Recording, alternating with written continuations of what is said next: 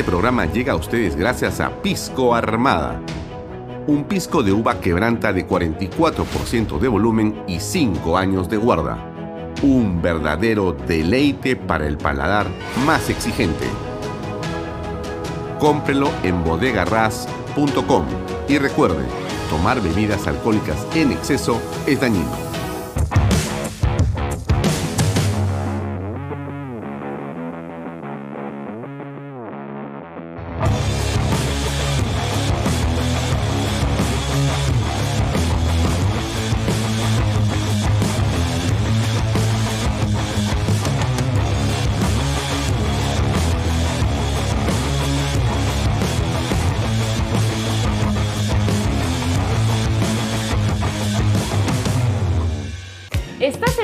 De la vivienda soñada?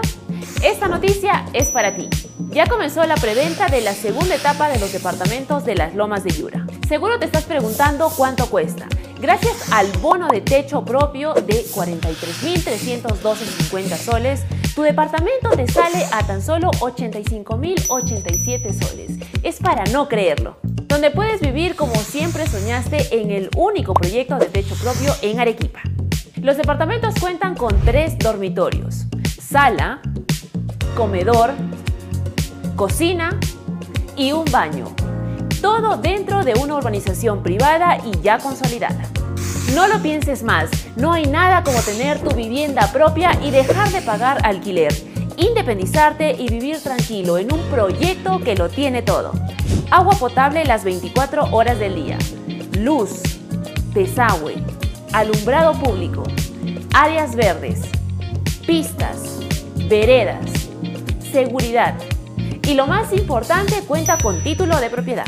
Y eso no es todo, también contará con áreas comerciales y colegios.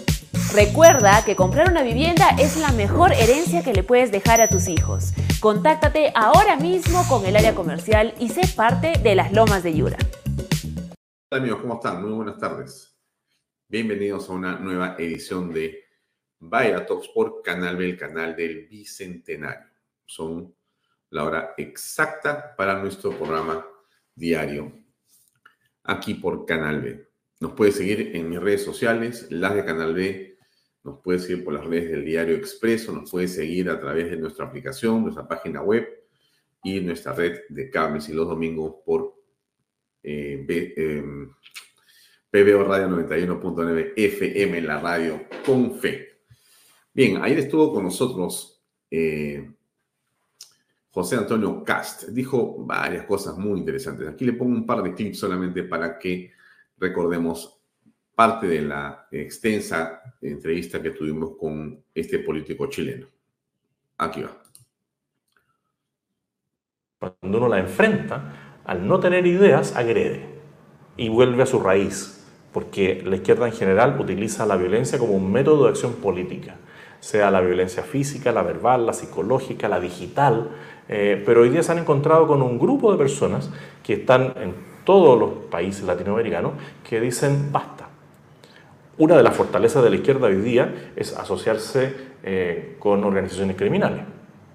Eh, y vemos cómo desde Venezuela una narcodictadura empieza a exportar este, esta fórmula de poder político y poder de la mafia o del crimen organizado. Eso es un desafío eh, nuevo para muchos países, pero que tenemos que asumir con la misma valentía que hemos eh, avanzado en, la batalla cultural. ¿ah? Ellos hoy día vienen reforzados, algunos de ellos, por esta narcocultura, y tenemos que seguir levantando la voz. Creo que lo que dice eh, José Antonio Cast es algo que resume muy bien la actitud de muchas personas que han comenzado a comprender y a entender el fenómeno de esta narrativa en que la izquierda, el progresismo, los caviares han querido imponer a la mayoría de ciudadanos en América Latina y en el mundo. Se refería por mi pregunta, José Antonio Cast, América Latina. Esto es un fenómeno mundial. Es un fenómeno mundial. De eso vamos a hablar hoy día con nuestro entrevistado. Pero no quería dejar de señalar que Cast eh, lo dice con mucha precisión. Es un hombre eh, muy claro en su manera de expresar su punto de vista político. Creo que ayer nos ha dado una lección de principios, de eh, pensamiento claro sobre lo que podría tener Chile en un futuro no tan lejano si en una próxima votación presidencial la gente elige a Cast como presidente. Sería sin duda un punto de inflexión para este país sureño que lograría a través de Cast menos eh, acortar la pobreza y sin duda llegar adelante y llevar adelante una política eh, de crecimiento importante para los chilenos. Vamos a ver qué cosa le ocurre. Pero dijo más Cast. Acá le ponemos otro clip. Adelante. Hay que eh, bajen los índices de pobreza lo curioso es que los índices de pobreza y miseria suben precisamente en los países de izquierda, aquellos que más fomentan la ideología de género o los que más fomentan la Agenda 2030, gastan grandes sumas de dinero en el tema de esta agenda eh, progresista, ¿no es cierto? Pero la pobreza aumenta. Eh, ¿Quién se puede oponer a que haya una educación de calidad? Nadie. ¿Quién se puede oponer a que eh, en la cultura, en la salud, las cosas vayan mejorando, en el nivel de empleo, en el respeto a la persona? Pero ellos utilizan, ¿no es cierto?, esos conceptos para, em, de una manera eh, de contrabando, ¿no es cierto?, introducir otros conceptos. Y es ahí donde nosotros tenemos que ir y hablar con claridad, con respeto siempre, porque uno valora, ¿no es cierto?, la diferencia, el debate, el diálogo, pero siempre claridad. Hmm. Y eso es lo que hemos tratado y tratamos de impulsar desde Canal B todo el tiempo. Conversamos con ustedes, los invitamos a la reflexión. Lo que dice Cast es algo y, tiene que ver con la eh, pregunta que yo le hago en torno a la Agenda 2030. Muchas personas en un principio han creído y han eh, promocionado la Agenda 2030 como una digamos, señal, como una intención, como eh, el deseo de que estos eh, buenos sentimientos y estas expresiones, frente a las cuales es difícil decir que no, puedan materializarse en cada una de las naciones que han suscrito, eh, digamos, la aceptación de esa Agenda 2030. Lo que ocurre es que, en el fondo, lo que parece ser, o más bien dicho, lo que es en evidencia, es que dentro de la Agenda 2030 está eh, la ideología de género, que no es otra cosa que una imposición de una serie de eh, programas eh, y acciones y actividades vinculadas a generar la imposición de modelos donde el sexo comienza a ser cuestionado, donde lo biológico comienza a ser eh, tirado al suelo para que se imponga un pensamiento único, absolutamente retrógrado, sí. Y entonces Cast lo que dice es, bueno, a ver, nadie se opone a que no haya, digamos, hambre, que haya igualdad, que no exista la pobreza, pero ese no es el punto. El punto está que hay contrabandos. Con eh, la doctora Caxia hemos analizado la Agenda 2030 en detalle, volveremos a invitarla para refrescar estos temas. Yo sé que muchos eh, caviares o izquierdosos escritas, eh, digamos, les asusta la doctora Caxia. La ven absolutamente radical. A nosotros nos parece absolutamente brillante cuando hace posiciones aquí en Canal B y la vamos a invitar por eso. Pero eh, Cast ha sido particularmente preciso en su forma de plantear los temas como lo estamos apreciando. Bien, seguiremos hablando del caso en los próximos días, pero hoy estuvo Alberto Fujimori diciendo lo suyo, una audiencia sin duda importante. Aquí va, escuchemos por favor. Sala, eh, me encuentro en el penal Barbadillo cumpliendo una condena de 25 años que fue interrumpido por un indulto humanitario y que posteriormente fue anulado yo me encuentro, yo me considero totalmente inocente.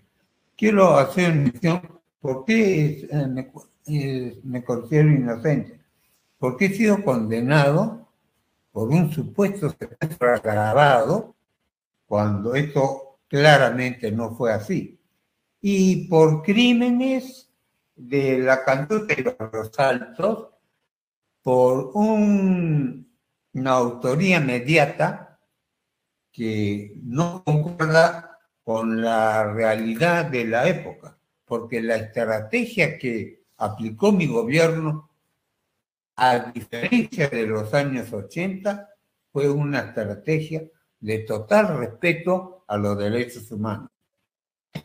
Permítame mencionar solamente eh, dos uh, procedimientos.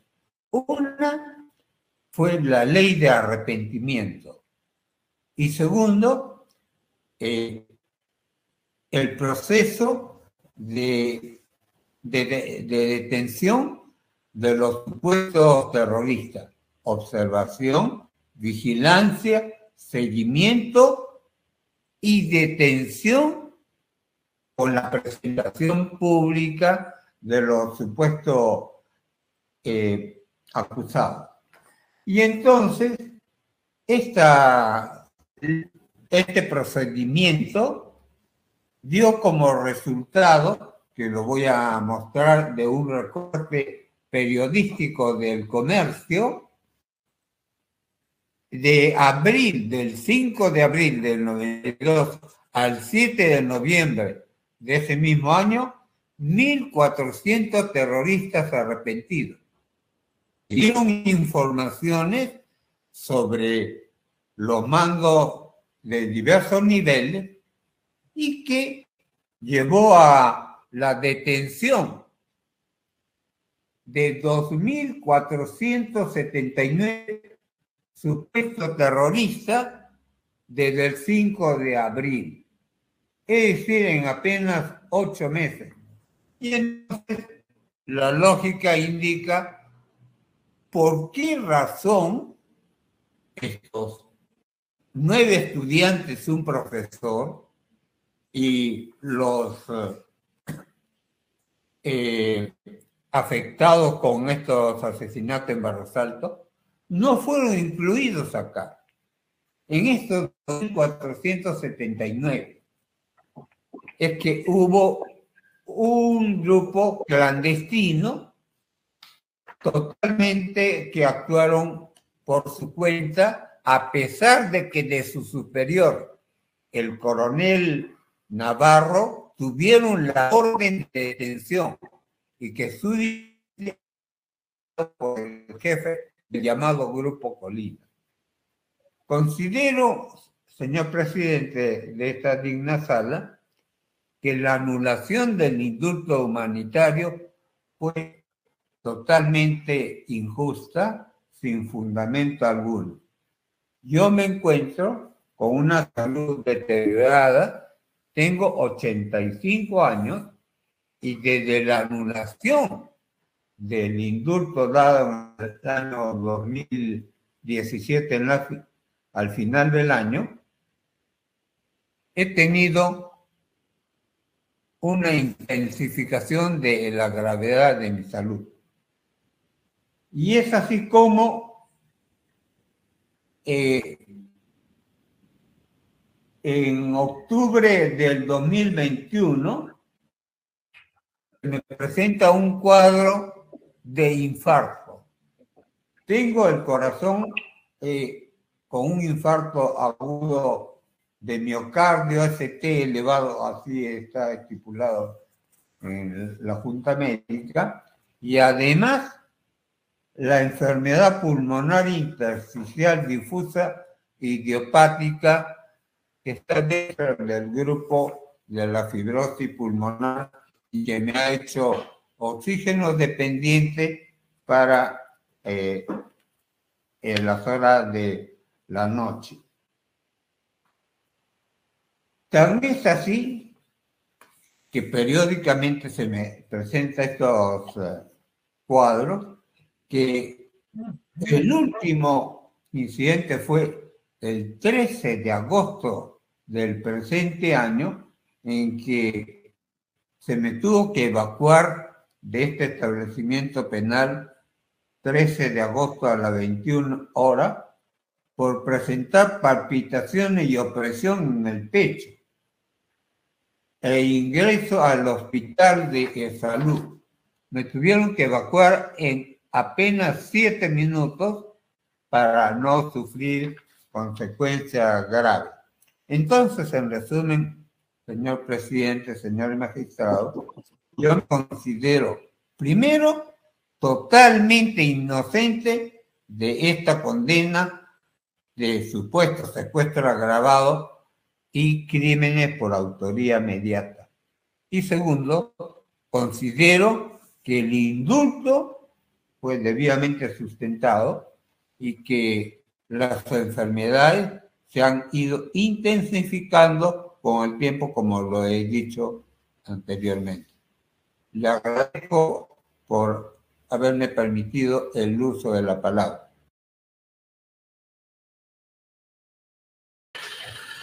Bien, ese era Alberto Fujimori.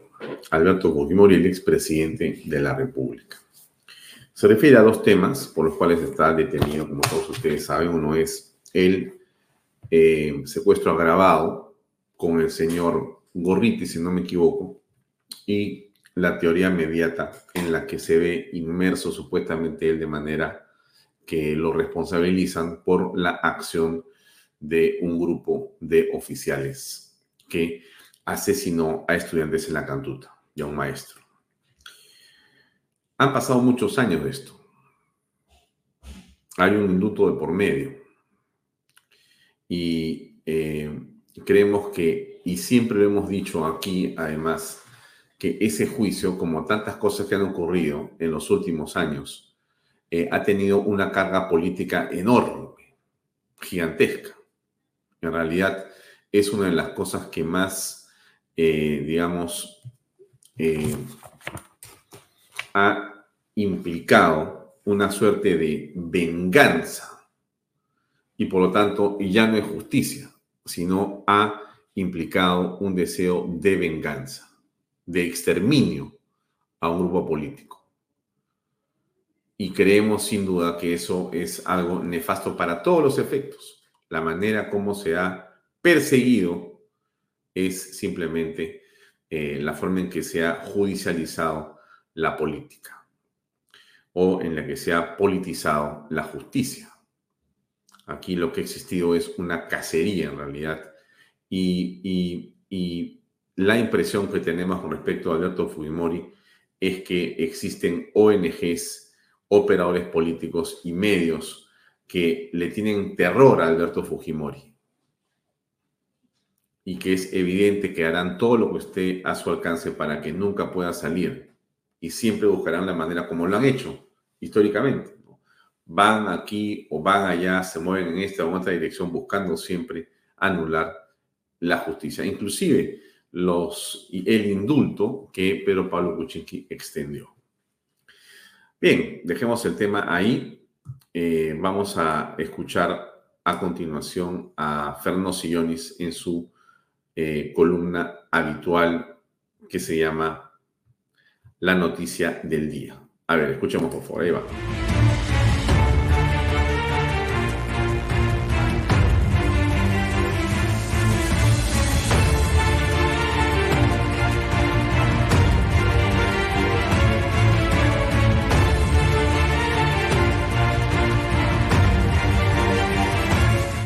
un parásito llamado salud. Según la Real Academia Española, parásito significa organismo que vive a costa de otro, alimentándose de él y pauperizándolo sin llegar a matarlo. Parásito también significa piojo, o sea, insecto que vive parásito en el hombre alimentándose de su sangre. En pocas palabras, parásito significa lo peor. Bueno, pues, en el caso del agro peruano, claramente salud es un parásito. Es decir, una calamidad grande que aflige a una población. Un infortunio que recae pesadamente sobre las empresas agrarias y más aún sobre los trabajadores del campo. Veamos por qué. En el agro en general son muy comunes los trabajos temporales. Trabajos que pueden durar una semana, dos semanas y así. Las personas trabajan unos días en un campo, otros días en otro, Y así van rotando de campo en campo y de empresa en empresa, realizando trabajos de corta duración como siembras, podas, raleos, desojes, cosechas, etc. En ese sentido, los trabajadores que son contratados por periodos menores a un mes ganan el equivalente al salario diario, más bonos y otras remuneraciones multiplicado por los días trabajados. O sea, como no podía ser de otra forma, ganan por el trabajo efectivamente realizado. Es decir, ganan lo justo, lo lógico. Dicho sea de paso, la mayoría de los trabajadores de las empresas agroexportadoras ganan muy por encima de la remuneración mínima legal. La gran demanda de mano de obra genera tal situación. Bien por los trabajadores y sus familiares. Repito, los trabajadores del campo trabajan permanentemente, pero en más de una empresa. Ese es el caso de ICA, por ejemplo, donde tenemos pleno empleo y la mayor formalidad laboral a nivel nacional.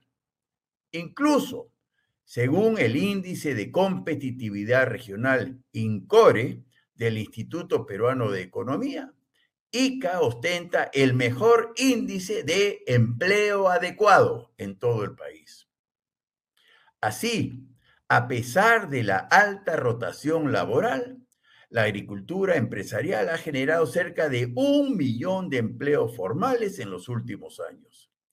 Cientos de miles de jóvenes de la sierra y selva han migrado a la costa para trabajar en las empresas agroexportadoras. Las remuneraciones y condiciones laborales han mejorado y seguirán mejorando. Y en regiones como Ica, La Libertad, Lambayeque, Piura y otras, la construcción de nuevas viviendas, el comercio en sus diversas manifestaciones y una amplia gama de servicios como transporte, alimentación, banca, educación, recreación y demás, muestran un gran dinamismo producto de la gran capacidad empleadora de nuestra agricultura, sobre todo de la agricultura frutícola y hortícola de exportación. Hasta aquí todo bien. Mejor dicho, muy bien. Sin embargo, lo que no está bien, por no tener ninguna lógica que lo justifique, es que la base imponible mínima para calcular el aporte a e-salud de los trabajadores del agro equivale a la remuneración de un mes completo, aun si el trabajador laborara menos días. En el extremo, un trabajador que trabaje tan solo un día en el campo genera un aporte a salud equivalente a un mes de trabajo. O sea, salud cobra por trabajos no realizados. salud cobra por remuneraciones no percibidas. O sea, un sinsentido absoluto. Pero eso no es todo. Bueno fuera que salud brindara un servicio oportuno y de buena calidad, pero no, nada que ver.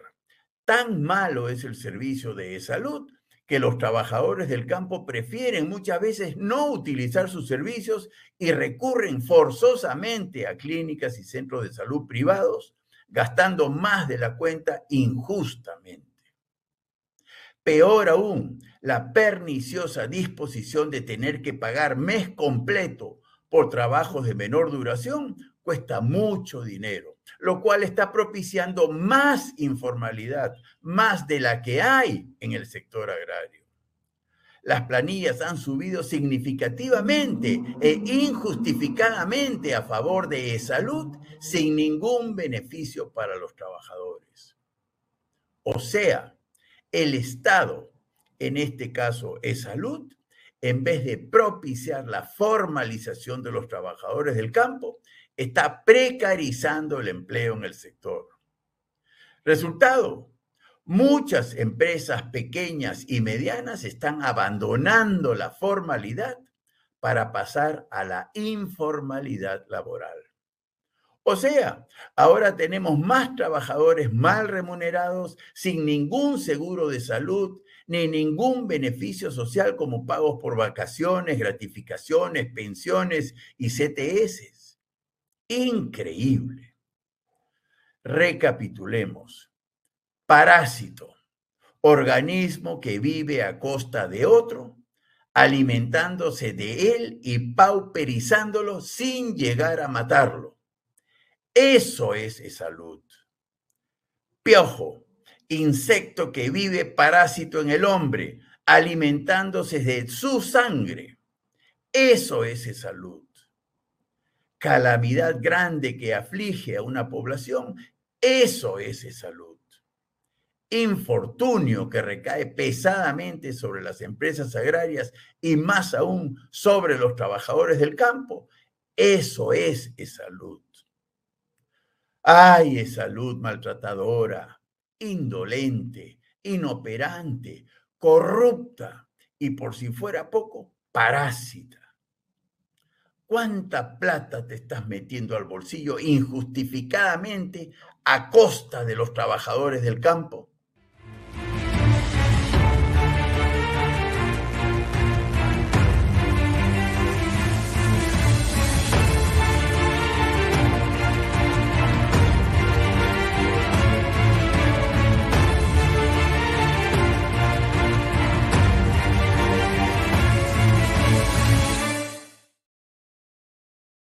Amigos, seguimos con Vaya Talks. Em, hoy vamos a tener, como le conté yo a usted, una entrevista que también creo que va a ser muy interesante para todos nosotros. No hemos llamado al doctor Abanto, un abogado con experiencia en el mundo penal, constitucional y demás. No, hemos no lo hemos llamado para hablar de una causa específica, de un caso específico no lo hemos eh, convocado para eh, revisar algún expediente. Sería muy interesante hacerlo, como siempre ha, digamos, eh, participado en este programa, dando luces sobre temas diversos. Más bien hemos querido invitar al doctor Abanto, porque conocemos de su versación, conocemos y apreciamos su especialidad. Él es, por supuesto, un abogado, pero yo quisiera decirles a ustedes que en mi concepción creo que es además un pensador, es un erudito, es eh, un hombre muy reflexivo, es eh, alguien que eh, profundiza en los temas que tienen que ver con el poder, con la política, con la sociedad, con el Estado.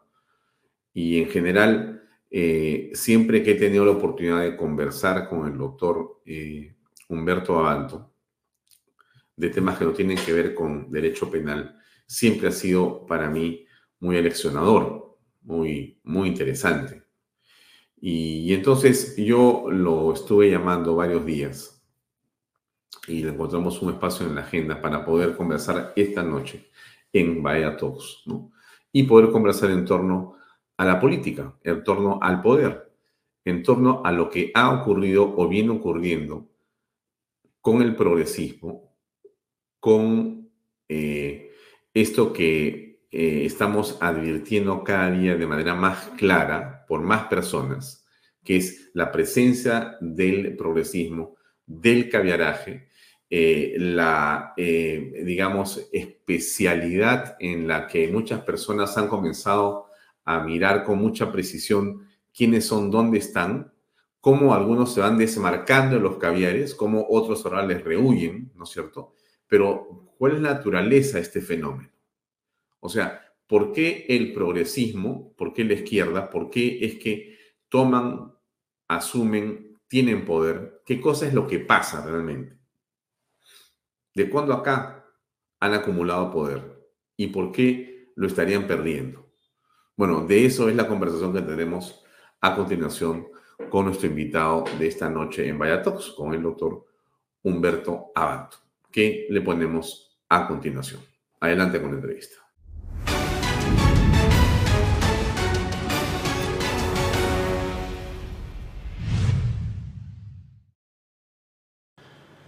Bien amigos, en lo dicho, estamos ahora con el doctor Humberto Abanto. Vamos a conversar sobre política y hay mucho que hablar sobre el tema. Tocaremos diversos, eh, digamos, aspectos, de repente personajes, pero creo que es muy interesante, creo que puede ser muy aleccionador escuchar a un hombre eh, que tiene una posición política, que tiene una profundidad política y que tiene eh, una consistencia, creo yo, en su forma de pensar y de actuar. Humberto, buenas noches, gracias por acompañarnos. No, muchísimas gracias por estar acá. Bueno, a ver, la política en el Perú pues es un eh, elemento, es un espacio muy interesante, ¿no es cierto? Para unos los llena de alegría, para otros los llena de decepción. Algunas personas te dicen realmente esta política en el Perú es un desastre y algunos dicen quiero irme del Perú porque no aguanto esta mediocridad. Nunca hemos estado tan mal, ¿no?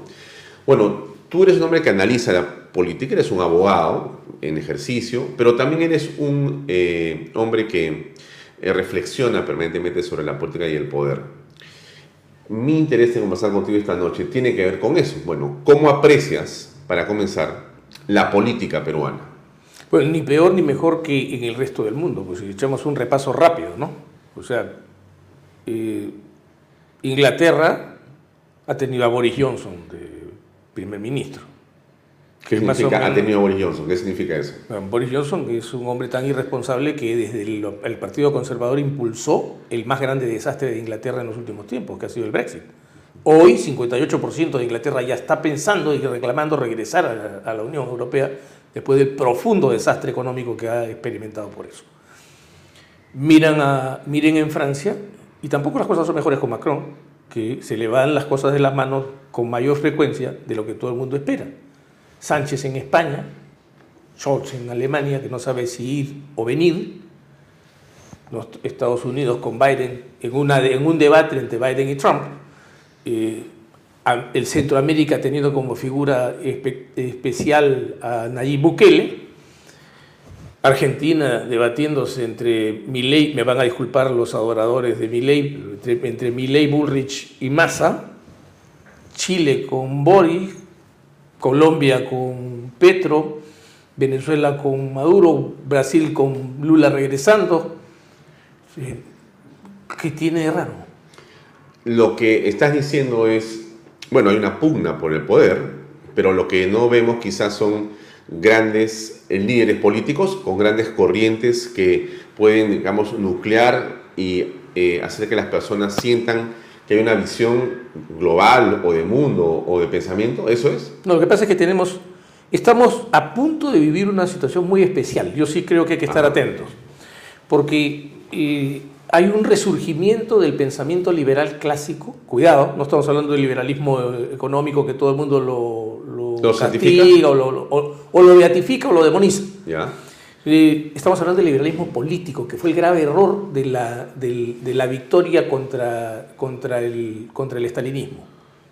El gran error de la victoria contra el estalinismo fue que saliera un tipo como Fukuyama y dijera, el fin de la historia, ya la democracia triunfó, los grandes valores de la democracia han triunfado, ya no tenemos que seguir predicando. O sea, cayó el muro, cayó el muro y terminó. Grave error, el muro no cayó.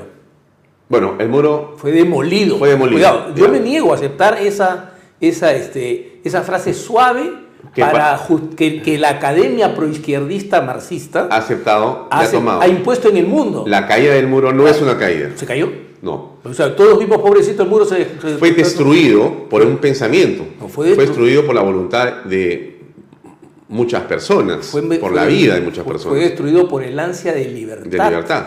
Y el hambre de millones de seres humanos hartos de una tiranía. Bueno, alguien dijo ya, pues terminó. Ya. Entonces dijo, ya acabó. Ganamos. Entonces, se acabó. Es el momento de hacer negocios. Es el momento del liberalismo económico. Vamos todos a hacer negocios. Claro, dejamos el mundo de, las ideas votado.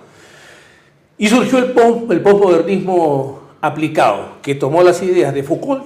Todos son lógicas de poder y opresión y Derrida, vamos a deconstruir. Detrás de todo discurso hay un metadiscurso que es el que nos está diciendo realmente que el, conocimiento se construye, no existe la verdad. Nos dicen una verdad, nos crean un mundo. ¿Y quién lo crea? El poder. Articulado con eso, terminaron, terminaron apareciendo unas corrientes como las que hemos visto. En, este- el mundo desarrollado se llama WOW, en el Perú se llama caviar. Y eso ha creado un medioevo que ha tomado las academias. La academia mundial está tomada. Estaba tomada. Ha comenzado ya un esfuerzo. Si uno ponía en discusión en una universidad de primera categoría, en la Ivy League, en Oxford, un profesor ponía en discusión el tema de género y decía que el sexo era un tema biológico, era expulsado de la universidad. ¿Hace cuánto tiempo? ¿Cuatro años? Dos años, tres años. Hace tres años un juez en Inglaterra tuvo el valor de reponer a un profesor que fue cancelado justamente por ese tipo de cosas. O sea, ahí comenzó la pelea.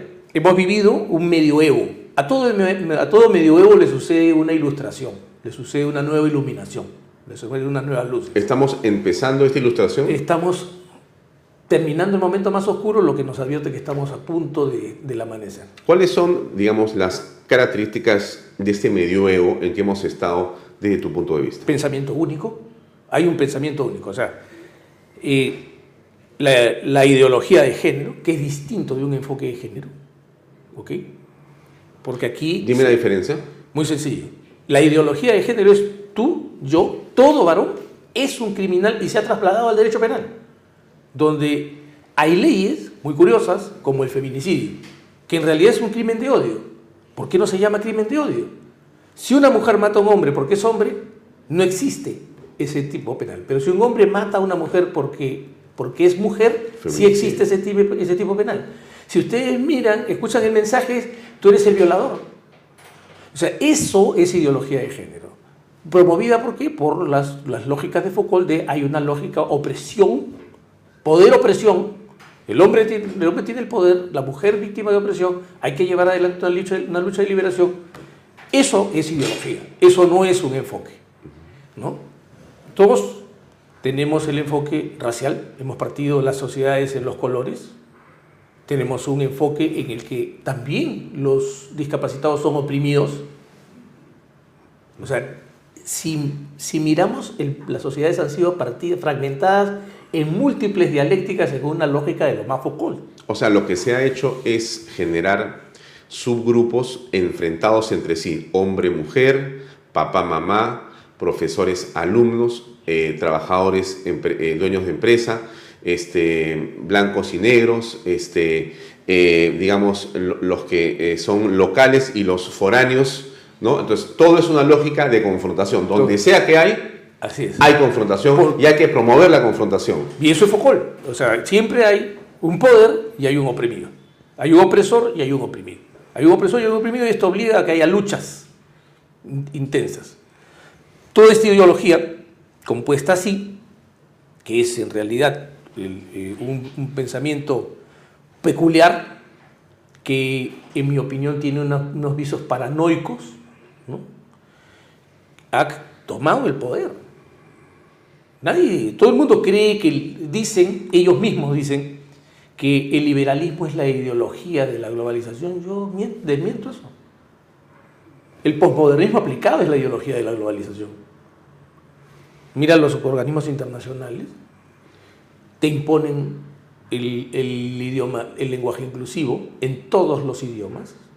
Quieren imponer la Agenda Te 2030. ¿no? quieren imponer la, la Agenda 2030, te quieren imponer, quieren imponer el, el- el transhumanismo, en fin, una serie de conceptos que son absolutamente culturales.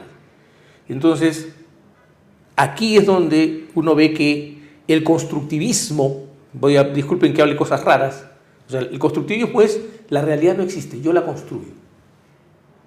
O el poderoso la construye y O me la pone o en la la de- cabeza. o la deconstruyo para eh, volver, no, que es lo mismo. Es que para derrotar al poderoso yo tengo que deconstruir su Claro, discurso. sí. Entonces, ese es Derrida, ese es un autor francés que se llamaba Jacques Derrida. Esos conceptos son los que han manejado todo esto, son, son los conceptos primarios, el ma- la materia primordial de esto. Entonces, con eso han gobernado, están gobernando el mundo. Están gobernando todavía el El mundo. mundo de las ideas, claro. Y el mundo de las y las empresas. Porque aquí nadie dice una cosa importante. Cuando uno ve a un, a un, CEO del más importante banco del Perú ¿no? hacer un hashtag de pie contra eh, la vacancia de un presidente ahora, que ahora va a ser juzgado por corrupción, y a una, y a una connotada dirigente de gremios empresariales, como la señora Conterno, hacer ese hashtag de pie, tiene que preguntarse por qué, de dónde sale ese tipo de pensamiento. Y es que, quiérase o no aceptar, las grandes universidades del mundo han sido tomadas en la academia por el pensamiento del, del, del, del posmodernismo aplicado. Pero ellos podrían decirte, hacemos esos hashtags en función de nuestra libertad para opinar. Sin ninguna duda. El problema es que a dónde lleva su pensamiento. O sea, ¿A dónde lleva su pensamiento? La pregunta es esa. ¿A dónde lleva? Ellos se han preguntado a dónde los lleva su pensamiento. ¿A dónde crees tú que los lleva? A un, a un espacio de pensamiento único. ¿Ustedes han visto que aquí no se, podía, no se podía discrepar? ¿No se han dado cuenta que el modelo en que funciona este medioevo es como el medioevo, del- del- el medioevo que vivimos por mil años? En el que el que no repite el catecismo es hereje y los herejes van a la, van a la hoguera. Y hay que excluirlo. Así y es. hay que desaparecerlo. Así es, hay que destruirlo y si puedo lo meto preso. O sea que aquí en realidad lo que ha existido es una dictadura. Aquí lo que ha existido es, un- es algo peor, repito, es una, una atmósfera medieval, absolutamente medieval, con una iglesia laica que impuso un catecismo que de no ser seguido llevaba a la hoguera a los herejes. Bien, entonces digamos que esas son las ideas o los fundamentos de tu punto de vista matrices de este medioevo de las ideas en las que hemos o estamos viendo todavía y que según tu punto de vista podríamos estar terminando. Pronto va a terminar.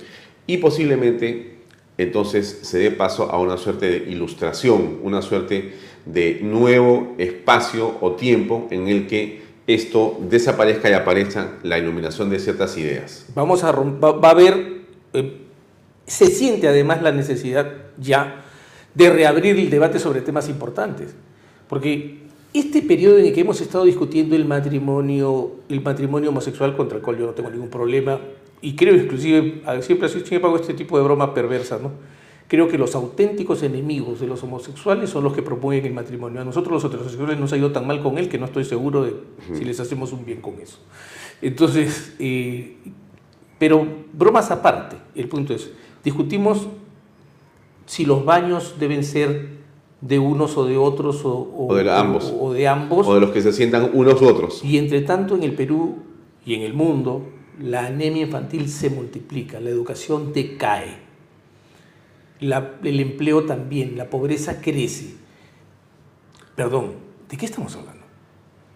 La discusión banal es la que está, Está- hartando a la gente. Hemos banalizado y la gente va a comenzar a sentir otra vez que los problemas urgentes que ya están aquí porque la crisis económica está instalada, quiera que no la vean, o sea, un país que tiene los números que estamos teniendo nosotros y que se están escondiendo, como por ejemplo de déficit fiscal, ya está incubando un problema serio.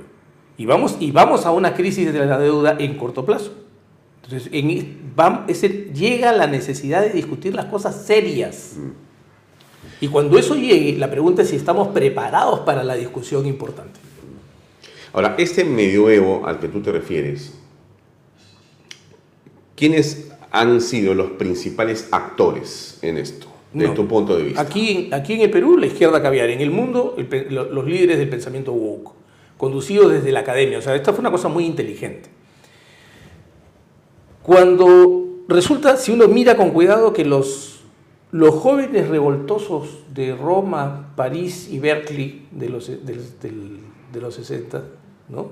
del 68, terminaron siendo los grandes tótem académicos de estas grandes universidades.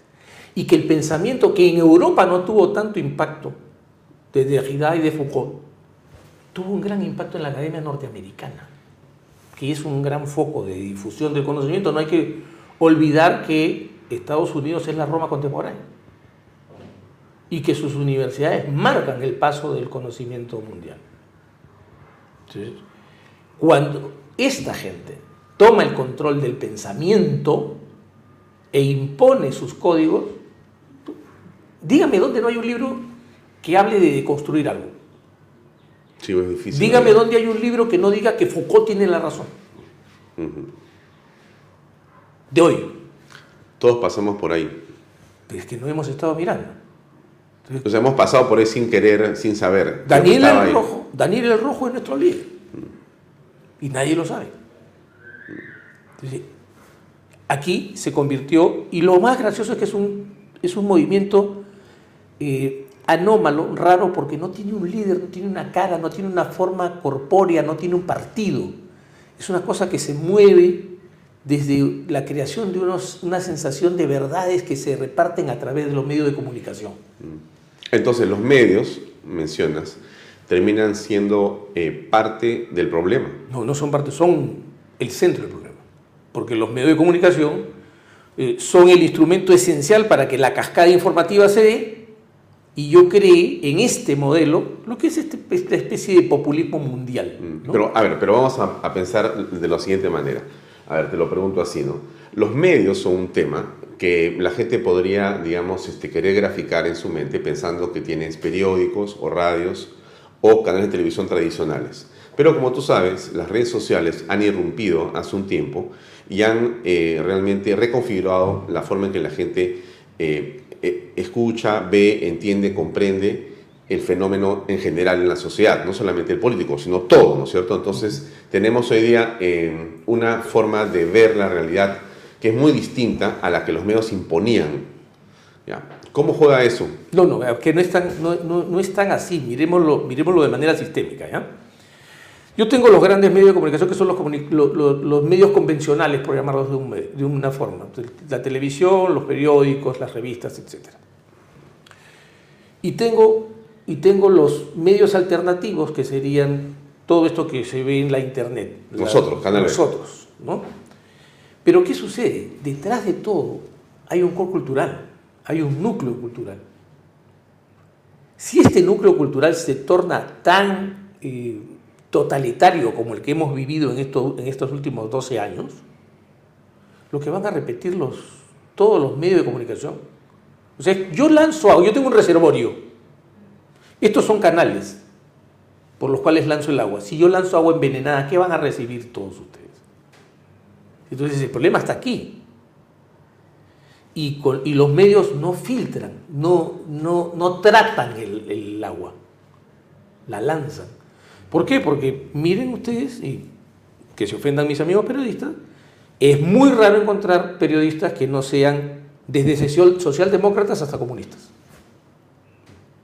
Son la, mayo- la absoluta mayoría de la prensa. Y entonces ven ustedes que en los medios de comunicación lo que se hace es una mezcla permanente de opinión con información. Entonces la gente recibe lo que recibe. Cuando yo mezclo opinión con información, no estoy dando, no, no estoy, no estoy haciendo otra cosa que propaganda. Entonces la gente no recibe información, la gente recibe propaganda. Pero eso también es relativo, ¿no? ¿No? No, es que, es que tu tesis me parece interesante, pero se ajusta, se ajusta obviamente a tu lógica, ¿no? Eh, los medios de comunicación tienen su parte informativa, muchos tienen su propia tendencia, su propia manera de informar. Puede ser que sean eh, tremendistas o que tengan una intención detrás, pero yo creo que la gente se va dando cuenta. Pero tarda. Mira, fíjate, mira, va- vamos a pensar en lo siguiente, mira. Un fenómeno muy interesante es el que ocurre en Estados Unidos y que nosotros hemos comentado bastante aquí en Canal B con este periodista Tucker Carlson. Eh, como tú debes haber sabido, por es un hombre muy informado, este hombre fue un CNN, pasó a Fox News, conocido por sus pos- posturas conservadoras y de derecha, dejó Fox News y abrió su canal en YouTube. Anunció una entrevista con el señor Trump, que fue en pleno debate del Partido Republicano, eh, más vista que el, que el debate, por supuesto, y que concitó la atención que está, ahora creo que sigue estando la entrevista en 460 millones de reproducciones, o 250, 260, y sigue subiendo, ¿no es cierto? Rompe el esquema de los medios tradicionales. Una entrevista muestra un camino. Este, ocurre con mi ley, que no te gusta mucho, por lo que eh, he, he percibido Es un liberal económico, no es va, un liberal político. va, va este, Tucker Carlson a Buenos Aires, le hace la entrevista y tiene a estas alturas 470 millones de reproducciones. Va a CNN y me le dice, no compadre, contigo no. Entonces, de al rincón dice, ¿cómo no me vas a dejar a mí que te entreviste si yo soy CNN? Nadie le contesta. Bailey hace su interpretación. Bailey le dice, mira, este, Fernando del Rincón en su programa, ¿no? ¿Cómo te van a dar una entrevista a ti si ya nadie ve CNN en español? Nadie ve CNN. Además, me puede llamar Oppenheimer, dice Bailey. Y no le haría una entrevista para que hablar de mi libro, porque no interesa. El mundo es el mundo de las redes sociales, no es el mundo de los medios antiguos que la gente no cree o ya se da cuenta que tiene una tendencia. Entonces, tú dices, la prensa es la responsable. Cuidado. Pudo haber sido la responsable y estoy de acuerdo contigo.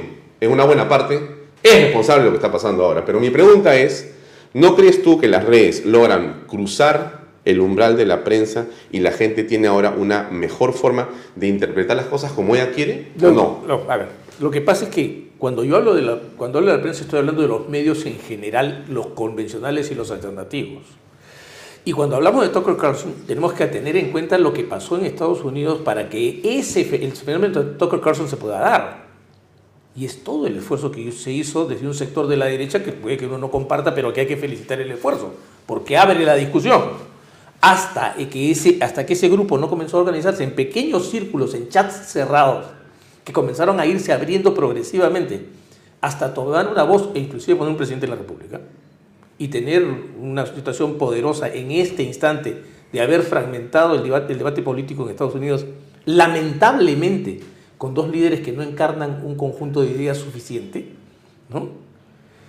Pero ahí está. O sea, Tucker Carlson no es que Tucker Carlson es un fenómeno por las redes sociales. Tucker Carlson es un fenómeno en la medida que ha habido un movimiento debajo que ha ido progresando en el esfuerzo de abrir el debate en los Estados Unidos.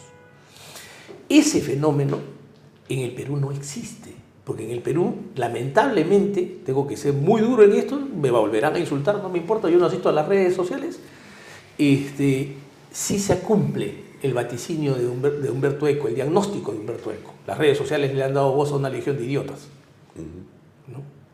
Y entonces ese es el problema. Porque en las redes sociales sale lo peor, lo más descarnado, o sea, las lapidaciones colectivas. se, se, lapida personas. Y gracias a Dios ya se está equiparando porque hay más gente participando de otras... Pero entonces te, te contradices, pues. No, no, no. Lo que estoy diciendo es que... Eco tiene razón, pero Eco tampoco tiene razón. No, no, no, no, cuidado. Pero lo que pasa es que la forma en que se está planteando el debate, en la que la gente se insulta. Voy a dar un ejemplo. No, pero le insulta, se le insulta en todas partes. Entonces, vas a Martín te van a meter la madre, solamente. No, pero también existe, eh, lo, que vemos es que hay muchas personas, y lo estás tú señalando, que dicen, oye, pero este, es evidente que aquí hay un problema, e, e, estos tipos vienen a insultar, déjalos que insulten. Mm, bloquealos por último. quisiera ser preciso en lo que estoy diciendo, y tienes razón porque parece ser que hay una contradicción en lo que digo. En este en este último periodo del medioevo que hemos vivido, todavía quedan los resabios de esta cuestión del insulto. Tuve un debate es correcto, en Epicentro. Es correcto. Tuve un debate en Epicentro. La, doctora este, Beatriz con la que debatí fue muy, muy bacán, muy formada, etc. Fue, un debate muy bonito en Epicentro. curioso, me pareció muy curioso que me invitaran. Pero los comentarios eran solo insultos contra mí. ¿no? Lo cual confirmaba la tesis de Eco. Pero la apertura que hizo la señora Ospina en su medio, a mí me pareció interesante. Entonces, tomo lo que tú me dices y efectivamente, o sea, puede ser, yo creo que, y, en eso soy optimista, que con la apertura del debate, la legión de idiotas comience a ser silenciada para que, para que, para que se pueda pasar a lo importante. Exactamente. Y discutir las cosas trascendentes y abrirnos al, abrirnos a una serie de voces para comprender que nadie tiene la verdad. Mm. Ahora, tú podrías, eh, digamos, ¿qué pensarías sobre la prensa tuvo poder y de repente la prensa ha perdido el poder o no ha sabido usar el poder y por lo tanto la gente le está pasando factura moralmente a la prensa, grande me refiero, ¿no es cierto? Diciendo, abusó del poder. Abusó del poder. Abusó del poder, eh, encaramó, o sea, a ver, por ejemplo, ¿dónde te acuerdas del abuso del poder? ¿En, Vizcarra, Vizcarra? Vizcarra. es un ejemplo realmente que reúne uno de los momentos históricos más amorales de la historia del Perú, ¿no es cierto? Y de, la, y de la, prensa. Y de la prensa. la, prensa se vendió por mermelada. Pues, y no solamente por mermelada, creo que no solo es por mermelada, o sea, si bueno fuera que solo por mermelada, es porque creían, porque muchos de ellos estaban convencidos que había que arrasar y destruir a estas personas que estaban al frente. Entonces, eso es lo que quería explicar y es que surge un pensamiento populista que raja el mundo en buenos y malos. Sí. Se arma una cascada informativa. Sí. Todos los medios, Alan y Keiko y todos los que están detrás de ellos Son enemigos, son enemigos de la patria. y deben ser desaparecidos. Destruidos. ¿no? Es el aprofujimorismo que debe desaparecer. Debe desaparecer. E- Eso, eso, fue, eso fue la tesis fundamental. Así es. Y un grupo de medios la tomó y dijo, esto es así. Y esto es así y las redes sociales potenciaron eso. Todo lo que estaba empujando que eso sea así, estaba bien. Y en el pueblo, y las encuestas mostraban eso. ¿Y qué mostraban las encuestas en realidad? Mostraban la instalación del miedo, porque la política del populismo se funda en una cosa, por eso es importante tenerlo presente. El populismo se funda en el miedo. Yo descubro un miedo que puede colectivizarse, y ese miedo lo trabajo, y ese miedo se va a convertir en tres cosas: en asco, en culpa, en culpa, en asco y en envidia. O sea, culpa, ellos son los culpables de que tú estés mal. Envidia, ellos tienen el poder, tenemos que arrebatárselo. Y asco, son una rata, son basura, tienen que desaparecer. Cuando yo logro que la gente tenga esa sensación, lo que viene es lo que vieron ustedes entre el 18 y 19. Y lo que está pasando hoy también, y eso es importante levantar la voz, porque yo, soy, yo en eso soy un liberal político clásico. Eso me- lo aprendí yo con, con Aya de la Torre. Y es eh, que eso está pasando también con la gente de Castillo. El tierra arrasada, el ya derrotado, vamos a repasarlos. Eso no está bien. El gran fracaso de la democracia peruana, Alfonso, discúlpame que te lo diga, fue la tierra arrasada contra el Fujimorismo después del 22 de noviembre del 2000. Y coger a la señora, a la señora, a la señora Chávez, a la señora Salgado y a la señora Lozada de Gamboa y echarlas arbitrariamente al Congreso de la República. Y convertir al Fujimorismo en una especie de secta execrada en nuestra nación. Cuando eran una corriente política que puede haber cometido todas las cosas que quieran, pero la señora Fujimori no tiene para mí ningún pecado democrático. ¿Qué golpe, qué golpe de Estado dado- la señora Fujimori? ¿Qué golpe de Estado promovido la señora Fujimori? ¿Qué? Porque su padre lo dio. Entonces, responsable por contagio. No, o sea, el gran problema es que la restauración democrática del 2000 nos ha traído hasta acá por la política del rencor. Tenemos que acabar con la política del rencor. ¿Quieren un país viable? Acabemos con la política del rencor. Alan García fue empujado al suicidio en esta dinámica de la que estás hablando. Por supuesto que sí. Y además fue un proyecto de lo más cruel y perverso, donde yo llegué a escuchar a alguien que creyó que esto era mentira, que era una fanfarronada de Alan García y que prueba que estaban escuchando las conversaciones de Alan García y que dijo, si yo hubiera sabido que esto se iba a producir, hubiera pedido, hubiera pedido una tregua. Tal vez tú recuerdes quién lo dijo. Una basura. ¿no? Entonces, entonces hubo un programa dirigido a dos cosas. O exhibir a García como una bestia, como, una, como un animal de circo, No, tenían que ponerle el eh, chaleco de detenido. o más la fiesta en la y Plaza San ponerlo, Martín. ponerlo, ponerlo con esposas y sacarlo. Esa foto era todo. Así es. O que muriera. No creyeron que García iba a llegar a ese, a ese- a ese punto. Los que estábamos junto a él sabíamos que eso iba a ocurrir. ¿Tú sospechaste que él iba a suicidarse? No, yo no sospeché, me lo dijo. ¿Qué te dijo? Si, si ese momento llegaba, él iba a hacer lo que hizo. ¿Y en qué circunstancias te lo comentó? En su- en la- sentados en la, en- en- en la sala de su casa. ¿Qué te dijo exactamente? No, tenga usted claro, me dijo, si, si, si cruzan esa puerta de tenerme, yo me voy a pegar un tiro. Entonces dije, presidente, eso no va a ocurrir. Ocurrió. ¿Crees en la inocencia de Alan García? Absolutamente, ¿dónde están las pruebas? O sea, finalmente, ¿dónde está la fortuna de Alan García? Mi, mi padre, que era eh, muy sagaz, solía decir que ni el dinero ni el amor se pueden esconder. ¿Dónde está el dinero? ¿Con Keiko quisieron o hicieron o han hecho algo absolutamente pérfido también? Pero es que la han convertido en la corrupta, no ha sido, no ha sido gobierno, pero es la corrupta. Mientras otros han estado en el poder y no son motejados de corruptos, o Keiko Fujimori es el emblema de la corrupción. La señora, la señora Villarán vive tranquila en una playa. 14 millones de dólares a un lado, supuestamente un millón de dólares a la señora Fujimori en una campaña. 14 millones de dólares a cambio de peajes, la señora, la señora Fujimori un millón de dólares supuestamente en una campaña. Pero Keiko Fujimori Tres veces era la detenida. corrupta. Tres veces, tres veces ingresando y saliendo de, una- de las cárceles, cosa que por si acaso yo quiero advertir dónde va el grave error que se está cometiendo. Porque todo el mundo condena a José Domingo Pérez, condena a Rafael de la Barba. Yo no voy a hacer un alegato por ellos, pero sí quiero decir que ellos no metieron presos, a, ellos no metieron Fu- a Keiko Fujimori.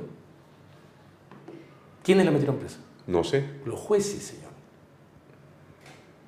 que pasan silenciosa y tranquilamente piola. ¿Quién fue el juez que metió a presa a Keiko? Primero Richard Concepción Carguancho y después dos veces el señor Víctor Raúl Zúñiga Uruday. Nadie se acuerda de ellos. Y te voy a contar más. Hasta hace una semana, todas las excepciones en un proceso penal, cuando eran desestimadas, podían ser apeladas. La semana pasada, por una ponencia presentada por el señor San Martín, que estoy seguro que no ignora los efectos de su, de su ponencia, la Corte Superior Nacional de Justicia Penal Especializada, que es donde se está viendo el caso de Keiko Fujimori y otras personas más, acaba de acordar de que no se puede apelar las excepciones que han sido desestimadas. ¿Efecto de eso cuál es? Que todas las excepciones que se iban a ver porque se nos había concedido las apelaciones se van a archivar, no se van a debatir. Lo curioso es que el señor San Martín descubre esto después que ha resuelto las excepciones de la señora, de la, de la señora Nadine Heredia y después que ha, que ha resuelto centenares, si no miles de excepciones por la Corte Suprema. Así que vamos teniendo claro, el problema de lo que pasó en el Perú no solo son los fiscales, Son los jueces. también son los jueces, principalmente los jueces. Porque quien produjo la muerte de Alan García no fue el fiscal Pérez, ni el fiscal Amenábar que tocó la puerta, ni el señor, ni, ni el señor Colchado que iba acompañando al fiscal Amenábar. Ellos finalmente, ¿qué cumplían? Una orden judicial. ¿Firmada por quién? ¿Quién? Por el doctor ah, Sánchez Balmaceda.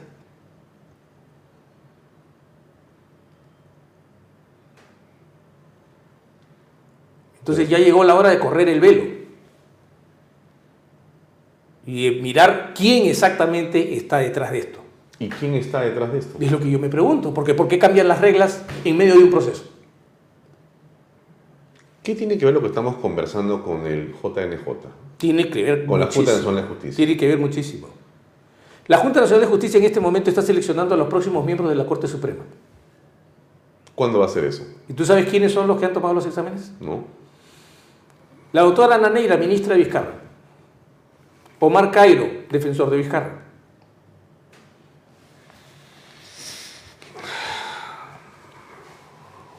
¿Mm? Tremendo, ¿no? Entonces, y lo más curioso que es que cambiaron el examen de conocimientos por una tesina que ha sido, cuyo examen ha estado de cargo de estas personas y de otros distinguidos profesores de la Pontificia Universidad Católica del Perú. Insospechable del sesgo ideológico, ¿no es cierto? Esta JNJ, de tu punto de vista, eh, debería, digamos, producto de la investigación que seguramente el Congreso terminará en algunos días más, eh, dada de baja. Yo creo que hay un punto en el que para mí no cabe ninguna discusión, porque es palmario. ¿De Es tan- interpretación? Es tan palmario como lo que pasó con... y que no entiendo por qué no ha sido sometido a proceso inmediato el señor Castillo, que es con el golpe de Estado. Esa demora del Ministerio Público me parece absolu- absolutamente inútil y absurda. Igual acá. La señora Tello tiene 75 años. Hay una interpretación sobre el Jurado Nacional de Elecciones del Tribunal Constitucional que firma César Landa, por eso es que Landa no ha metido el pico, que dice que 60, 70 años provoca el cese de la persona, aunque se le haya nombrado con, con el- dentro de la, de la edad hábil. Eso se tenía que aplicar mutatis mutandis a la señora, a la señora Tello. Pero el señor Tello fue a servir, que no existe en la Constitución, a buscar una interpretación de la Constitución. Yo no creo que la señora Tello, que es una persona treja y conocida en materia jurídica, no sepa que el Tribunal Constitucional es intérprete de clausura en materia contenciosa de la Constitución y que la competencia consultiva de interpretación de la Constitución la tiene la Comisión de Constitución y Reglamento del Congreso de la República. ¿Por qué no hicieron la consulta? Y con eso, con esa interpretación de servir, los otros seis miembros se declaran a sí mismos intérpretes de la Constitución. O sea, usurpan la función del Tribunal Constitucional y de la Comisión de Constitución del Congreso y dejan que la señora se quede. Aquí no hay excusa para ninguno de los siete. Y los que están jugando al regateo de no, no, no siete, cinco, cuatro, tres, dos, uno, lo que están haciendo es lo mismo que han hecho con la, con, el, con la autorización a la señora Boluarte para que salga del país. Defender la Constitución para traicionar la Constitución. ¿Tienen que irse esos tienen que irse los, tienen que irse los siete. Deberían ser, además, en mi opinión, no deberían ser. ¿Acusados? Deberían ser acusados constitucionalmente e inhabilitados para la función pública. Para, es importante que el Congreso, este Congreso, cualquier Congreso, haga que la Constitución aprenda a ser tomada en serio. ¿Ellos han cometido un delito? En mi opinión, han cometido algo más grave, han traicionado la Constitución. Y la, la sanción debe ser inhabilitarlos por 10 años para el ejercicio de la función pública.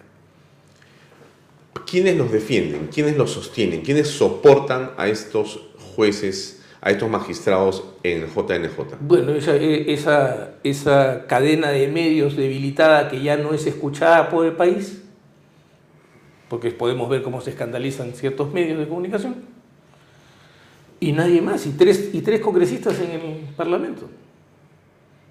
Eso es todo. Sí, pero tienen eh, el soporte internacional de la Comisión Interamericana de Derechos Humanos, la OEA envía cartas, eh, países con sus embajadores firman documentos dándoles apoyo. No están tan solos, ¿no? No, no, a vamos por partes. Los países que firmaron hablaron de la separación de poderes, el Perú debió agradecer. Lo que pasa es que tenemos una, una cancillería muy lenta y poco versada. Triste, porque Torre era, era un, un gran centro de diplomacia en Sudamérica. Tenía que decir, agradecemos el recuerdo de la separación de poderes y también les quisiéramos agradecer que recordaran que existe el principio de no intervención en asuntos internos. ¿No? Listo, terminaba el asunto. Dos, a la Comisión Interamericana decirle una sola cosa, sencilla y simple. El sistema interamericano de derechos humanos es supletorio. Preocúpese usted cuando los el sistema interno de protección de derechos humanos no haya funcionado. ¿Pero por qué Fujimori está preso? Fujimori está preso porque, porque no hemos hecho nada, y él es uno de los responsables, para reformar el sistema interamericano de derechos humanos, Alfonso. Voy a explicar esto bien rapidito. Cuando surgió el sistema interamericano de protección de derechos humanos, todos los políticos del centro a la derecha pensaron que era un artefacto inútil que no tenía ningún sentido. Los políticos hábiles de la izquierda marxista, desde el rosadito hasta el rojo, se dieron cuenta de la importancia. Somos tan estúpidos que los derechos humanos, una materia creada por el liberalismo clásico, ha quedado en manos de los marxistas, sus enemigos más naturales. Marx, en Miseria de la Filosofía y en la cuestión judía, dice de los derechos humanos que son simples proyecciones del egoísmo burgués. Pero hoy día los marxistas defienden los derechos humanos y controlan las cortes de derechos humanos. Entonces, ¿qué hemos hecho? Dejamos eso porque dijimos, nada, tonterías, no pasa, nada. Iván Duque tuvo una brillante iniciativa. Fue el único que comentó esa reacción, la tuvo tarde, que en realidad por inspiración del, del presidente Uribe, y puso a Carlos Bernal Pulido en la Comisión Interamericana de Derechos Humanos, que mientras Carlos Bernal estuvo ahí, no se atrevía a hacer estas cosas, porque él los, cortaba. Pero nosotros no hacemos eso. Víctor García Toma debería estar en la Comisión Interamericana de Derechos Humanos, o Ernesto Álvarez Miranda, o debería estar Carlos Hackanson. ¿Se dan cuenta? Pero no, ¿quién está? Yulisa Mantilla, antes estuvo Pancho Iguren. Yo Pancho le tengo mucho afecto, pero tiene una posición ideológica. Entonces, ese es el punto. Fujimori está preso porque en vez de buscar la reforma del sistema interamericano de derechos humanos, trató de convertirnos en Nicaragua o en Venezuela, o en Trinidad y Tobago. Yo no acompaño esa posición. Fujimori se equivocó de medio a medio. ¿Es justo que siga preso? No, es absolutamente injusto. ¿Tú crees que va a salir antes de morir? Yo creo que debería salir antes de morir y esa es una decisión política que le corresponde a todos los partidos juntos. En mi opinión, lo primero que tiene que aprobarse es una ley que establezca, que además que termine con una monstruosidad que, que no se puede resolver por culpa de Fujimori, del odio a Fujimori, para ser claro. Y es que ancianos mueran en los penales. Eso una sociedad con humanidad no lo permite. Para ahí sí no hay derechos humanos, ¿no? Pero es que no podemos sacar a los ancianos que mueren en los penales porque si sacamos a los ancianos que mueren en los penales tendríamos que sacar a Fujimori y no podemos permitir eso. Pero estamos en un mundo pues de locos, ¿no? Ah, bueno, pero hay que terminar con la locura y para terminar con la locura hay que, hay que gritar, hay que empezar a hablar, hay que decir, oiga, esto es una locura. Ya hemos vivido suficiente el elogio de la locura, creo que es el momento de, de rebatirlo. Pero Pablo Kuczynski ha eh, dicho que si Keiko Fujimori es candidata, el Perú se va a destruir. ¿Qué piensas? Bueno, creo que el Perú no sobrevivió a su presidencia, ¿cómo no va a sobrevivir a la candidatura de la señora Fujimori? ¿Tan mal estuvo pero Pablo Kuczynski como presidente? ¿Quién fue el autor del, del, del, de que los caviares se, cor, se coronaran en el poder? ¿Quién les entregó la presidencia del Consejo de Ministros? ¿Con quién? ¿Con Fernando Zavala o no? ¿Cuál, ¿Con quién entra Daniel Olivares? ¿Con quién entra todo el equipo que, que trae Daniel Olivares a la presidencia del Consejo de Ministros? ¿No hemos escuchado esa grabación en la que Daniel Olivares se proclama prácticamente el verdadero presidente del Consejo de Ministros? ¿O no? ¿Ya hemos olvidado? No pasaría nada si Keiko es candidata. Yo creo que va a haber un zarandeo, pero la pregunta que tenemos que hacernos desde una perspectiva liberal, ¿la señora Fujimori es peruana de nacimiento? Sí. ¿Está en ejercicio de sus derechos? Sí. ¿Pertenece a un partido político? Sí, claro. Además que recibe financiamiento del Estado. Es legal, ¿no? ¿Podría ser elegida por su partido candidata? En unas justas seguramente correctas y legales y democráticas, en, por supuesto. En términos constitucionales, ¿qué le impide ser candidata? Nada, es una mujer que tiene derecho a ser presidente Entonces, del. ¿por qué vamos a establecer vetos? Nosotros, los apristas, vivimos lo, el veto contra ella de la torre durante 60 años. Yo no acompaño vetos. Eso partió al Perú.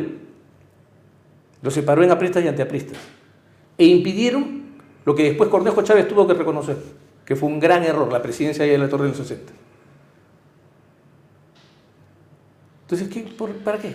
Ahora, en esta conversación tan interesante de política, ¿no? Eh, bueno, está el 26 por delante, Humberto. Pero vuelvo a decir, hay, te, te, das cuenta cómo se moviliza, Alfonso, el miedo.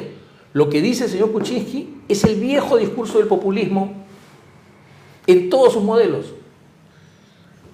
Si Keiko Fujimori postula, el Perú se va a destruir. Miedo. Todos tenemos miedo que el Perú se destruya. Entonces, ¿quién es el peligro? La, ¿quién, ¿De quién tiene la culpa? Keiko Fujimori. Si ella postula, ¿qué sería? Una mujer malvada, una rata. Asco. ¿no? Entonces, como tiene un partido, hay que quitarle ese poder. Pero Vamos Pablo ha comprado el discurso caviar. Pero Pablo, Pedro Pablo es un, es un oportunista. Pedro Pablo yo lo he escuchado reconocer que cometió delitos pero que han prescrito. No sé si escuchaste esa declaración, donde dijo, otros son faltas, también hubo unos delitos pero ya han prescrito. Con esa ligereza y ese desenfado habla quien tuvo a cargo el manejo de las cosas en el Estado peruano. Yo no tengo nada en particular contra el señor Kuczynski, pero sí tengo mucho contra quien entregó el país a esta locura de odio y se prestó para hacer el instrumento. ¿Sabes quién aprobó la norma que, en un decreto legislativo, que creó los 36 meses de prisión prorrogables por 12 meses más? ¿Quién? El señor Kuczynski. Y su ministra Marisol Pérez. ¿Por qué lo hizo? Porque no sabían, como no, como no han visto, había un programa caviar muy inteligente de ir armando normas que fueron la escalera que los llevó hasta el patíbulo a todos estos. Uno de ellos es este. Él aprobó la ley con la que está guardado 36 por la que ahora llora. La de organización criminal. Dos o más personas. Así se podía usar la ley que él firmó. No ha ayudado. No, no solo no ha ayudado, ha hecho muchísimo daño. Yo en su lugar me callaría. Entonces, re- re- regresamos al punto este, del 26. ¿Qué ves en el 26? ¿Qué ves de aquí al 26? Porque, eh, bueno, lo que uno aprecia cuando lee ciertos medios es que hay, creo que 20 partidos ahora o 22, van a ser como 30. Y 50. posiblemente 52 partidos es el cálculo matemático que se puede tener. Bueno, entonces podríamos tener 40 o 50 candidatos presidenciales. 52. Candidatos presidenciales, 52 candidatos presidenciales. Ya. Muy bien. ¿Eso qué cosa eh, va a traer, digamos, como resultado? ¿Más democracia? No, no, lo que pasa es que esta es la hechura pues, de gente ignorante metida a dársela de sabio. ¿No? ¿Quién es la gente ¿no? ignorante? O sea, hay, hay gente que no tenía ocupación en un instituto y le dijeron, ah, bueno, a ti te vamos a hacer, en- te vamos a hacer especialista en temas ¿Quién? electorales. ¿Los asesores del JNE? los, asesores de JNE, los, los sabios de Vizcarra. ¿no? Entonces, lo que, tenía, lo, que tenía que, lo que tiene que verse como peligro más importante que la multiplicación de los partidos es la ausencia de corrientes de opinión serias, de partidos políticos. Esos son los partidos políticos. O sea, los partidos políticos en realidad son corrientes de opinión que arrastran multitudes. O sea, un partido no es eso, que estos ignorantes creen que es este, ir a juntar 24.000 firmas o 25.000 firmas. Tantos lugares en el país. comités. Ya Eso- soy. Eso no es un partido, eso es un club electoral. Estos ignorantes nos han regresado al, al siglo XIX. Un partido es otra cosa. Un partido era, me la hunde con Acción Popular, con una idea matriz del Perú como doctrina, etcétera. Siempre me pareció extraño qué cosa era eso, pero ahí encarnó Aya de la Torre con, con- con el partido el- con el partido aprista, este, el Partido Demócrata Cristiano, el Partido Popular Cristiano que se desgaja del Partido Demócrata Cristiano y tiene más éxito que el, que el Partido Demócrata Cristiano. Esos eran partidos, eran corrientes de opinión. Ya, pero me estás hablando de tres ejemplos en los que claramente han destacado personalidades. Creo que eh, los que hemos visto algunos videos de Belaúnde Terry, lo hemos apreciado y lo apreciamos como un hombre con una, eh, digamos, eh, dinámica y un tipo encantador en realidad, brillante por momentos. Hay que reconocer a Belaúnde su inteligencia. Y cuando tú ves a Alan García Pérez, creo que no hay duda de su personalidad y de su, digamos, imponente figura y su inteligencia política tampoco en el caso de Bedoya Reyes. O sea que, claro, habían ciertas ideas detrás, pero habían personalidades que atraían a electores. No, es que eso ya no va a existir más. Vamos a tener claro esto. La humanidad tiene un proceso Pero tú de... los ejemplos, ¿ah? No, no, no, de partidos, de corrientes de opinión, cuidado. Yo te digo que esos son personas. No, también, pero no, pues el APRA precedía, el APRA precedía a, precedía a Alan García. Claro, El- pero antes de Alan, este, ¿quién? el, el- el- el de- la- el Y después de Alan, socialdemócrata ¿quién? A eso quiero llegar, ¿ah? Hay que tener paciencia. Así me dijeron lo mismo sobre ella en la torre. Me acuerdo cuando un tío que era muy antiaprista, cuando murió ella en la torre, me dijo sin- así, de la manera más descarnada, muerto el perro, se acabó de dar rabia. Y seis años después el partido aprista estaba en el gobierno. El, el 2000, cuando sacamos un mal resultado, todo el mundo dijo, ya, se acabó el APRA, y el 2006 estaba el, el partido en Palacio de Gobierno. Yo siempre tengo paciencia con el APRA, el APRA sabe reconstruirse. Entonces, este, eh, el punto es que no hay ideas en debate. Y esa es la parte que a mí más me preocupa. Eh, y advierto una cosa, estamos a, a las puertas de ver aparecer una nueva generación política. Porque no existía, o sea, cuando haya la- esto, esto se parece mucho, eh, se parece mucho, Alfonso, al, al 20 del siglo pasado donde eclosiona, pues es el, el 23, 24, 25, eclosiona, pues aparece esa nueva generación que revoluciona la política, con Aya de la Torre, a Mariátegui ¿no? y otros más. Yo siento que hay, estamos a punto de, ver una nueva aurora en el país. Claro, va a haber sus movimientos de reacción, nos vamos a convulsionar sin ninguna duda. Y creo que no conocemos la cara del próximo presidente de la República. Ah, tú estás en ese, en ese grupo de que crees que algo va a aparecer. No, no, yo estoy convencido de que hay, hay, el Perú tiene esa peculiaridad de construir sus respuestas. Es raro, el Perú es un país raro. Un castillo. Muy extraño. No, no espero que sea un castillo. O sea, que lo- mira, lo de Castillo es solamente el fruto del egoísmo y la estupidez caviar. Ellos limpiaron la cancha y pensaron que iban a elegirlos a ellos. Pero como son antipáticos, nunca ganan elecciones, trabajaron para Castillo y Castillo se montó, ojo, sobre dos rieles de manera muy brillante, cuidado, el magisterio y las rondas campesinas. Atravesó los Andes y consiguió lo que quería. A Castillo se le desprecia mucho, no era brillante, no era inteligente, pero tenía una gran habilidad política. Hay que tener cuidado con eso. Claro, pero otra vez, ¿no? Este, aquí hay en este momento quienes ya tienen inclusive financiamiento del Estado, ¿no? Sí, claro. O sea, está el Fujimorismo, está eh, Renovación Popular, Avanza País, está Alianza para el Progreso y hay eh, Perú Libre, que tiene financiamiento del Congreso, y creo que dos o tres partidos más. Inclusive el Partido Morado tiene financiamiento del Congreso, si no me equivoco. Perdón, del Estado, ¿no es cierto? Financiamiento del Estado. Este, bueno, los demás no, van a ver cómo se las arreglan. Bastante raro una, una, una democracia de esa forma, diseñada para que nadie pueda entrar y todo sea realmente un desastre. Pero más allá de la regulación, lo que te digo es, eh, ¿quién se va a poner de acuerdo sobre qué No, planteamientos? no, yo no creo en esas cosas. El, eh, una cosa que yo le escuché a Agustín, que me pareció genial cuando yo le decía que construir un liderazgo, él me respondió una vez, Agustín Mantilla, que era muy Sí. inteligente, era un gran observador político, me dijo que el liderazgo no se construye, Humberto, el liderazgo se arrebata. Entonces, si alguien quiere ser presidente, tiene que arrebatar, tiene que arrebatar el poder. Y para arrebatar el poder tiene que lanzar un discurso muy claro diciendo, oiga, vamos a regresar a donde tenemos que regresar.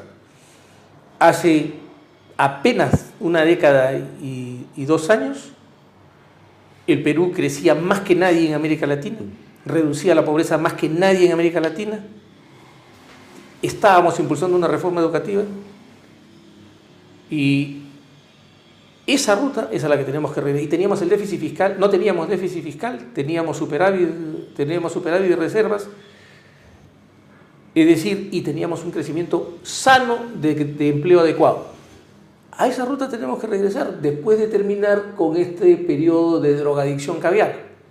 Y no había discusión sobre políticas de género, ni de inclusión, ni lenguaje. que hay que afrontarlas Ni- como ni- corresponde. Hay un, hay, un, hay un tema central aquí que es el tema de la igualdad, pero la igualdad entendida en los términos de hay una figura de ser humano a la que todos tenemos que acceder. La especificación de los derechos humanos ha sido un peligro, ha, sido- ha hecho mucho daño. Hay derechos de la mujer, es- de los niños. aquí te ponen que la diferencia es entre hombres y mujeres. Esa es la igualdad. No existe otra igualdad y ese es un error. No, no, no. Ha- en la discusión no es entre hombres y mujeres. Yo creo que hay que empezar a ser un poco más tranquilos y empezar a resolver problemas que son reales, por ejemplo, pero son insignificantes comparados, comparados con los dramas que se viven en otro lado. Si un, si un homosexual repudiado por su familia, que es muy difícil encontrarlo en este tiempo ya, tiene su pareja y muere, y esta familia que lo repudió hereda todo y la pareja se queda en la calle. Me parece injusto. Hay que resolverlo. Necesitamos una ley muy sencilla. Ya pues, paremos eso. Es un tema grave de discusión moral, ética. Tenemos que convertirlo en una discusión religiosa entre que nos vamos a ir al infierno, nos vamos a ir al cielo. No, señor, no es un debate. una cosa sencilla. No es un debate nacional. ¿no? Así es. Entonces, Obviamente, pues. Entonces, eso se resuelve rápidamente, pero lo convertimos en un tumor, en un tumor conceptual. Vamos a lo importante. Todo el mundo se, se enjuaga la boca hablando de que vivimos en la sociedad del conocimiento. Y el Perú en este momento está en la... en- entre, hace poco tiempo éramos una de las cinco peores educaciones del mundo. Ahora somos, estamos entre las dos peores educaciones del mundo. ¿Ok? Entonces, queremos que el Perú se prepare para afrontar el futuro con un alto índice de, anemia infantil y, y estando entre las dos peores educaciones del mundo. Es imposible. Es. Ese es el tema. ¿Quieren discutir cosas serias? Vamos a discutir cosas serias. Pero yo creo que los muchachos, los, hay muchos jóvenes, entre, que van de 50 para abajo, que tienen que afrontar esta tarea. Yo he dicho claramente que yo, no, yo opinaré, diré, pero yo no voy a participar activamente de la política. Bueno, sí ya- animaré cualquier cosa. Pero ya eso es un, este, una declaración No, no, no, clara, porque la pasada- interesante porque cuando tú estás hablando acá, Sí. estás haciendo política. No, no, no, pero me refiero a la, política activa de participar en procesos pero la política eh, contemporánea ya no se hace solamente desde cargos públicos o desde partidos políticos. No, no, por eso yo se digo, hace desde aquí. yo opinaré, diré, Claro. etcétera. Pero la participación, Ayudarás en esa corriente de opinión. el, el hacer le corresponde a gente que tiene fue y tiene tiempo. ¿no? A nosotros, los que estamos arriba de los 60, nos toca la labor de abrir trocha con el pensamiento. A ellos les toca la acción. Muy bien, Humberto. Muchas Gracias. gracias por acompañarnos. Amigos, eso es todo por hoy. Gracias por estar en Canal B. Nos vemos mañana en una edición más de Vaya Talks. Gracias. Buenas noches. Este programa llega a ustedes gracias a Pisco Armada. Un pisco de uva quebranta de 44% de volumen y 5 años de guarda. Un verdadero deleite para el paladar más exigente. Cómprelo en bodegarras.com y recuerde, tomar bebidas alcohólicas en exceso es dañino.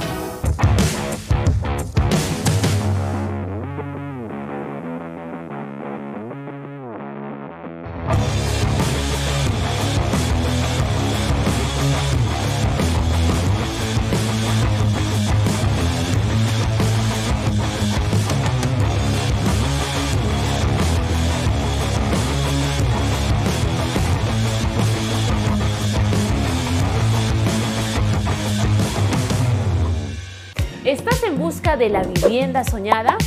Esta noticia es para ti. Ya comenzó la preventa de la segunda etapa de los departamentos de las Lomas de Yura. Seguro te estás preguntando cuánto cuesta. Gracias al bono de techo propio de 43.312.50 soles, tu departamento te sale a tan solo 85.087 soles. Es para no creerlo. Donde puedes vivir como siempre soñaste en el único proyecto de techo propio en Arequipa. Los departamentos cuentan con tres dormitorios, sala, comedor, cocina y un baño. Todo dentro de una urbanización privada y ya consolidada. No lo pienses más, no hay nada como tener tu vivienda propia y dejar de pagar alquiler, independizarte y vivir tranquilo en un proyecto que lo tiene todo. Agua potable las 24 horas del día, luz, desagüe, alumbrado público, áreas verdes, pistas, veredas, seguridad. Y lo más importante, cuenta con título de propiedad. Y eso no es todo, también contará con áreas comerciales y colegios. Recuerda que comprar una vivienda es la mejor herencia que le puedes dejar a tus hijos. Contáctate ahora mismo con el área comercial y sé parte de las Lomas de Yura.